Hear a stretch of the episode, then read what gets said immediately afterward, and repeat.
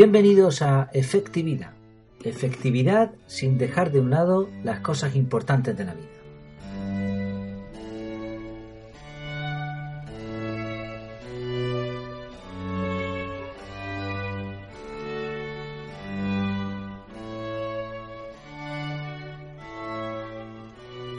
Más vale lápiz corto que memoria larga. Esta es una de las tantas expresiones de mi suegro y de mucha gente, por supuesto, pero bueno, mi suegro es una persona muy particular, es una persona muy peculiar y esta es una de sus muchas frases. Otra es, anótalo en la tonta o en la lista.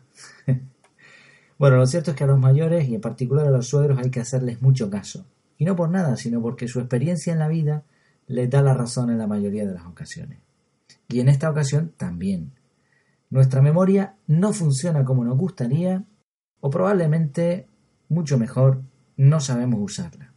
Los expertos dividen la memoria en dos tipos, memoria a corto plazo y memoria a largo plazo. Lo cierto es que cuando uno empieza a investigar todo este tipo de cosas se da cuenta de que ni entre ellos mismos se aclaran.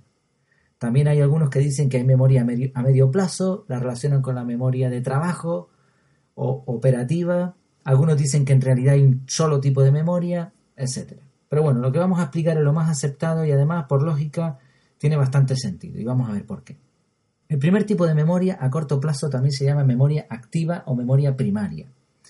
¿Te ha pasado alguna vez que vas al supermercado, tenías tu lista de la compra en tu mente, ahora empiezas a comprar cosas, pero cuando llegas a casa te acuerdas de aquello que media hora antes tenías claro y que en el supermercado te olvidaste? ¿Qué ha pasado? Bueno, pues que la memoria a corto plazo no ha funcionado con ese objeto. Otra cosa muy común es que estamos caminando por la casa, llegamos a una habitación y decimos, ¿y para qué venía yo aquí? ¿Qué tenemos que hacer cuando suceden estas cosas? Volver hacia atrás, igual que cuando perdemos un objeto, volver hacia atrás, intentar memorizar lo que habíamos hecho o incluso algunas personas eh, literalmente cogen, empiezan a caminar hacia atrás hasta que dicen, ah, vale, ya me acuerdo. Y aquí encontramos una cosa ya muy interesante, y es que la memoria se relaciona con el sitio el entorno y las circunstancias de cuando se genera un recuerdo. ¿Cuánto dura la memoria a corto plazo? ¿Cuánto creemos que dura? ¿Cuánto diríamos? Bueno, pues sorpresa, unos 30 segundos y la capacidad de retención es de 7 cosas o palabras más menos 2. Vamos a explicar cómo se llega a esta conclusión. Hay un estudio muy aceptado que se ha repetido muchas veces y siempre da el mismo resultado. Se coge, a un sujeto y se le dice una palabra. A continuación, se le pregunta esa palabra. Es fácil, una palabra es fácil de recordar. Ahora se añade otra palabra, hasta llegar a siete. Algunas personas no son capaces de memorizar más de cinco. Otras seis, siete, ocho o nueve palabras en aproximadamente una cantidad de tiempo que llega hasta los 30 segundos. Hay otros expertos que han desarrollado la teoría de las interferencias, es decir, que no es que se vayan borrando o que tengamos una capacidad establecida, sino que a medida que nos van entrando nuevos datos, pues van interfiriendo a los más antiguos que se van almacenando en algún sitio de nuestro cerebro. También es necesario decir aquí que en la vida moderna tenemos una cantidad exageradísima de estímulos. O sea, un bosquimano en Australia que está en medio de la naturaleza tiene muy pocos estímulos. Pero nosotros tenemos en nuestro cerebro un montón de ellos, aparte de ondas de todo tipo que nos están acosando prácticamente pues tenemos el móvil, el ordenador, sonidos, un montón de sonidos si vivimos en una ciudad, etc. Y hay quien dice, y es bastante lógico, que la gran cantidad de estímulos que llegan a, nuestro cerebro evita que podamos tener o utilizar de forma mejor nuestra memoria. Otra de las cosas que interfieren o implican la memoria es el sueño. Sabemos que en los ciclos llamados REM, eh, Rapid Eye Movement, movimiento rápido de ojos, se genera una información que ahora se graba en nuestro cerebro y ahora ya es de largo plazo. Para entenderlo, imaginemos una enorme biblioteca. Una enorme biblioteca con un montón de pasillos y un montón de libros, todos ellos numerados por títulos y perfectamente ordenados. Supongamos que hoy vamos al teatro. Vamos con unos amigos, en el teatro olemos una colonia en particular y es una obra de teatro con una música que ya habíamos oído en alguna otra ocasión. Lo pasamos bien, ahora llegamos a casa, dormimos y ahora nuestro cerebro lo que hace con ese recuerdo es que lo va a almacenar en las diferentes, los diferentes estantes catalogados. Por ejemplo, si recordamos ese olor, pues nos lo va a meter en las zonas donde están esos olores u olores parecidos. Nos lo va a meter en la zona donde está el teatro. Si hemos estado en alguna ocasión, va a recuperar esa literatura, esos libros y lo va, o esos archivos y lo va a archivar ahí. También lo va a archivar de nuevo en la zona donde están nuestros amigos con los que hemos ido.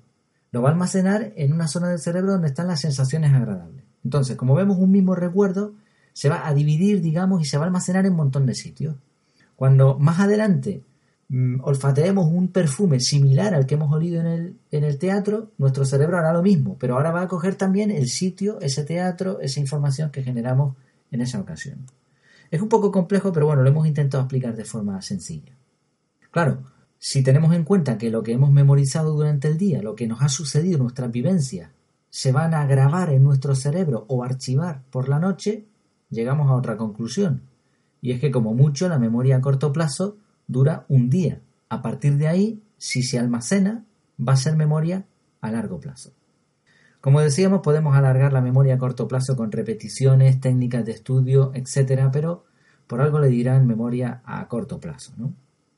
El segundo tipo de memoria es memoria a largo plazo, también llamada memoria inactiva o secundaria. Esta memoria se refiere a todo aquello que tenemos grabado en nuestra memoria de más de seis meses de duración. Y una cosa impresionante, podemos recordar cualquier cosa y de momento no se ha encontrado un límite a nuestra memoria. Pero nuevamente tenemos un problema, no es fiable. Una anécdota para demostrar esto que seguramente les ha ocurrido de alguna u otra manera. Cuando era pequeñito, de edad, no de estatura, iba siempre a un sitio, a unas reuniones, a una especie de sala. Para mí aquella sala era enorme. A los 14 años me mudé y no volví a ver esa sala hasta unos 15 años después, ya de adulto. Cuando llegué allí, después de tantos años, y entré, me decepcioné muchísimo, porque lo que para mí era una sala enorme, resulta que era muy, muy pequeña.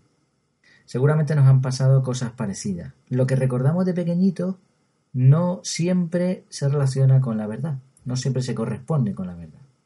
Por otro lado, la forma en que se almacena la memoria a largo plazo modifica nuestro recuerdo. Como habíamos dicho antes, todas las vivencias que tenemos durante el día, el cerebro las va a almacenar en los lugares donde están otras vivencias u otras cosas parecidas y, e inevitablemente se van a modificar. Y otra cosa más, cada vez que contamos una historia, la modificamos y casi siempre a mejor. No somos tontos, ¿no? Esto es como el juego del teléfono, pero a lo grande. ¿no? sé si hemos jugado a este juego, es muy sencillo. Nos ponemos en corro y uno le dice al de la derecha una frase, una frase graciosa, por ejemplo. Ahora este le dice al oído al que está a la derecha eh, esa misma frase según la ha, la ha entendido. Y eso se va, sí, se va corriendo, va siguiendo hasta que llega al final. Cuando el primero y el último dicen en voz alta la frase que han escuchado, normalmente no tiene absolutamente nada que ver y resulta muy gracioso. A lo que vamos es que los recuerdos no siempre se almacenan de la misma manera. Por otro lado, hay algunos recuerdos que no nos interesan, no nos gustan, y estos se archivan en lo más profundo de nuestro cerebro y solo salen muy de vez en cuando y a veces en forma de pesadilla. Bueno, todo esto nos lleva a una conclusión, no me quiero liar más. Hay que anotarlo todo si queremos recordarlo de forma efectiva. Hay que anotar las citas, las tareas, los recordatorios, pero también las ideas, los proyectos, cualquier cosa que se nos ocurra, cualquier cosa que nos pidan.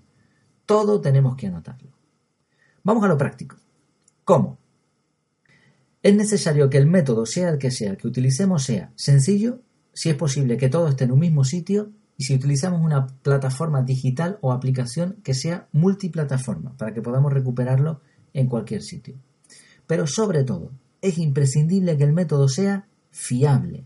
Si no anotamos todo o se pierden datos porque el método no funciona, nuestro cerebro seguirá preocupado porque no sabe si eso que se nos ha venido a la mente lo hemos anotado o no. Y el sistema se vendrá abajo al completo. Pero vamos a ser más prácticos. ¿Qué método? ¿Cómo lo hacemos? ¿Qué utilizamos?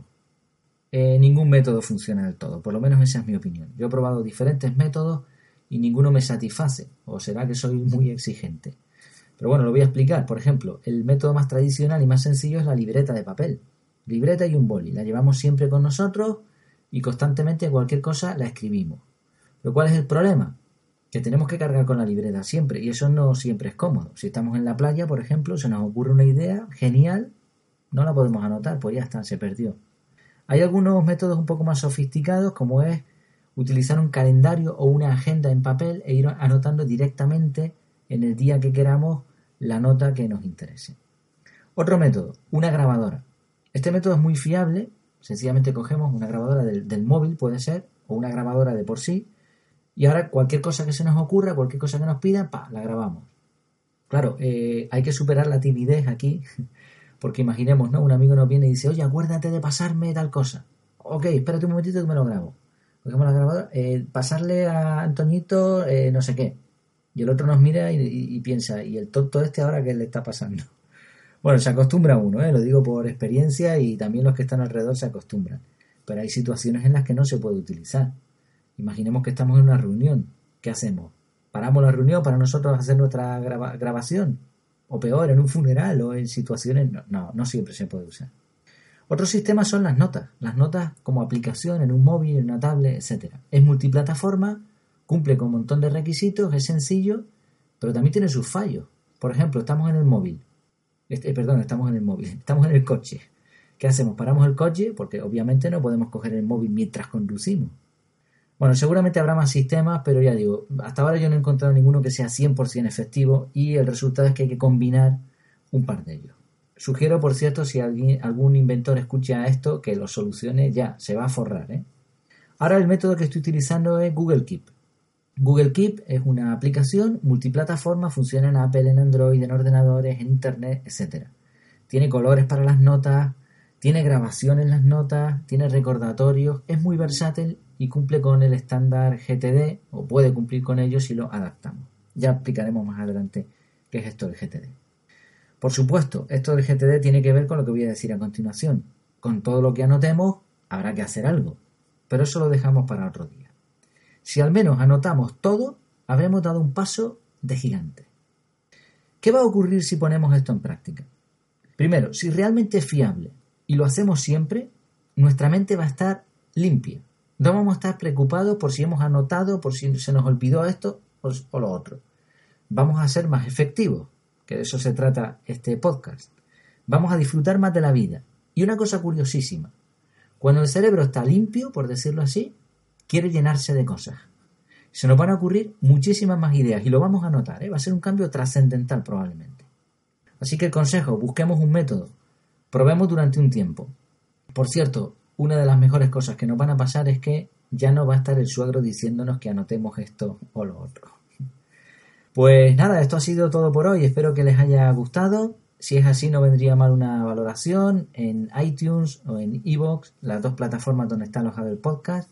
Si tienes comentarios, quejas, peticiones, opiniones, lo que sea, en www.efectividad.es está el correo de contacto efectividad.efectividad.es. Muchas gracias por su tiempo y hasta el próximo capítulo donde hablaremos de no trabajar sentado, gluteus máximo. Algunos amigos ya me han comentado que están esperando ansiosos de qué va este tema. Hasta entonces, que lo pasen bien.